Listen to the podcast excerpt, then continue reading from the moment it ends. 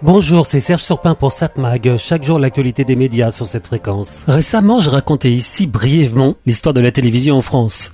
Je n'ai pas assez mis l'accent sur un fait. Pendant longtemps, nous avons eu la meilleure télévision du monde. Je ne parle pas de la qualité des programmes, mais de la qualité des images qui apparaissent sur nos postes. Comme je l'ai déjà dit ici, nous avons eu des standards de diffusion des chaînes de télévision qui n'étaient pas les mêmes que ceux qu'on retrouve dans le monde. Et pourquoi donc? Est-ce une fois de plus pour montrer que nous, les Français, on sait mieux faire que les autres? En fait, non. Le but était de favoriser les fabricants de téléviseurs français en bloquant l'importation d'appareils moins chers venant de l'étranger. Donc, sans remonter trop loin, la première chaîne de télévision française était diffusée en 819 lignes. 819 lignes horizontales qui formaient l'image alors que les autres pays utilisaient seulement 625 lignes. Pour résumer, 819 lignes permet d'avoir une image plus nette, mais ça prend beaucoup plus de place à diffuser que les 625 lignes.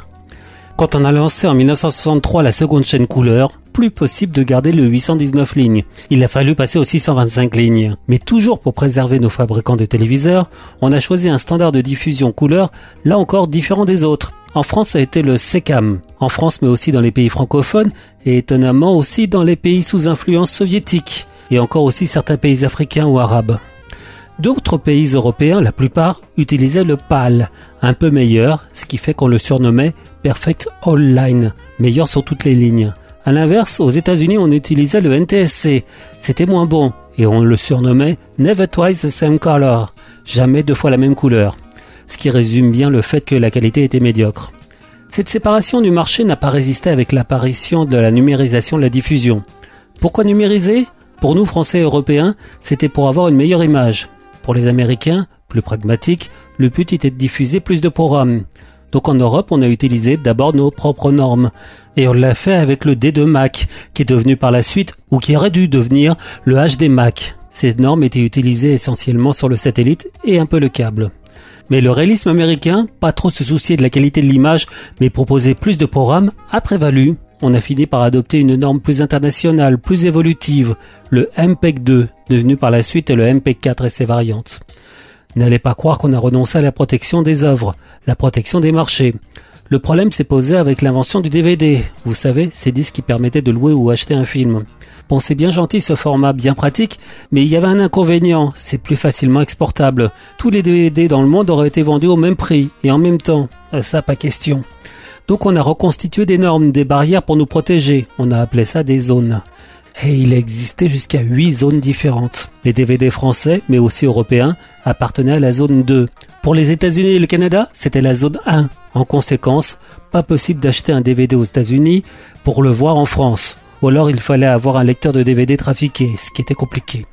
Cette volonté de séparer les marchés pour des problèmes de droit de diffusion existe encore aujourd'hui, mais différemment. Ainsi, les bouquets de programmes ont des blocages régionaux. Quant aux plateformes comme Netflix ou autres, on le sait tous, le catalogue proposé dans chaque pays n'est jamais le même. Et vous pensiez que le pays de naissance de Netflix, les États-Unis, c'est là où il y a le plus de programmes? Raté. C'est au Japon qu'on a le jackpot. Finalement, les États-Unis ont un catalogue moins fourni que chez nous en France. Et de loin. La raison donc, chaque film, chaque série est vendu par territoire, ce qui permet de le vendre plus souvent, ça rapporte plus. Et ne me dites pas qu'il existe des moyens de contourner ces règles. Bon, j'ai pas trop envie d'en parler ici, j'ai pas envie de me faire taper sur les doigts. On le voit donc depuis toujours, le marché de la télévision a été protégé, encore plus en France, avec ce que l'on appelle l'exception culturelle. La qualité de diffusion est assez peu privilégiée, mais je manque de temps et on reviendra sur ce sujet dans une prochaine chronique. 7 Mag, l'actu des médias. Bon, cela dit, à voir la télévision ce soir sur la TNT, sur TF1, un film fantastique. Harry Potter et la Chambre des Secrets. Pas besoin de vous présenter. France 2, un jeu. Votre vie en jeu. Spécial Halloween. France 3, une série policière. Sophie Cross. France 5, un documentaire découverte. Gaspillage alimentaire. N'en jetez plus. M6, un divertissement. La France a un incroyable talent. Deuxième série des auditions. C8 propose un documentaire musical Didier Barbelivien tant qu'il y aura des chansons. Mais j'aurais tendance, une fois de plus, à vous conseiller de regarder ce soir Arte qui propose à 20h55 Les Marches de la Mort, printemps 44, printemps 45. Du printemps 44 à la capitulation du troisième Mirage en mai 45, les nazis ont organisé le transfert des détenus aptes au travail depuis les camps des territoires de l'Est. On ignore les chiffres exacts et on ne les connaîtra jamais. À mesure de l'avancée de l'armée rouge à l'est, des progrès des Alliés à l'ouest, les nazis décident l'évacuation des camps de concentration. Près de 700 000 déportés sont jetés sur les routes. Des pays baltes à la Pologne, ils traversent champs, forêts et villages. Ils longent mer et rivières pour atteindre une Allemagne en déliquescence. Entre 250 000 et 300 000 femmes et hommes meurent en chemin, de froid, de faim, de soif, d'épuisement, quand ils ne sont pas abattus par leurs gardiens ou par des civils qui voient passer ces colonnes de malheureux.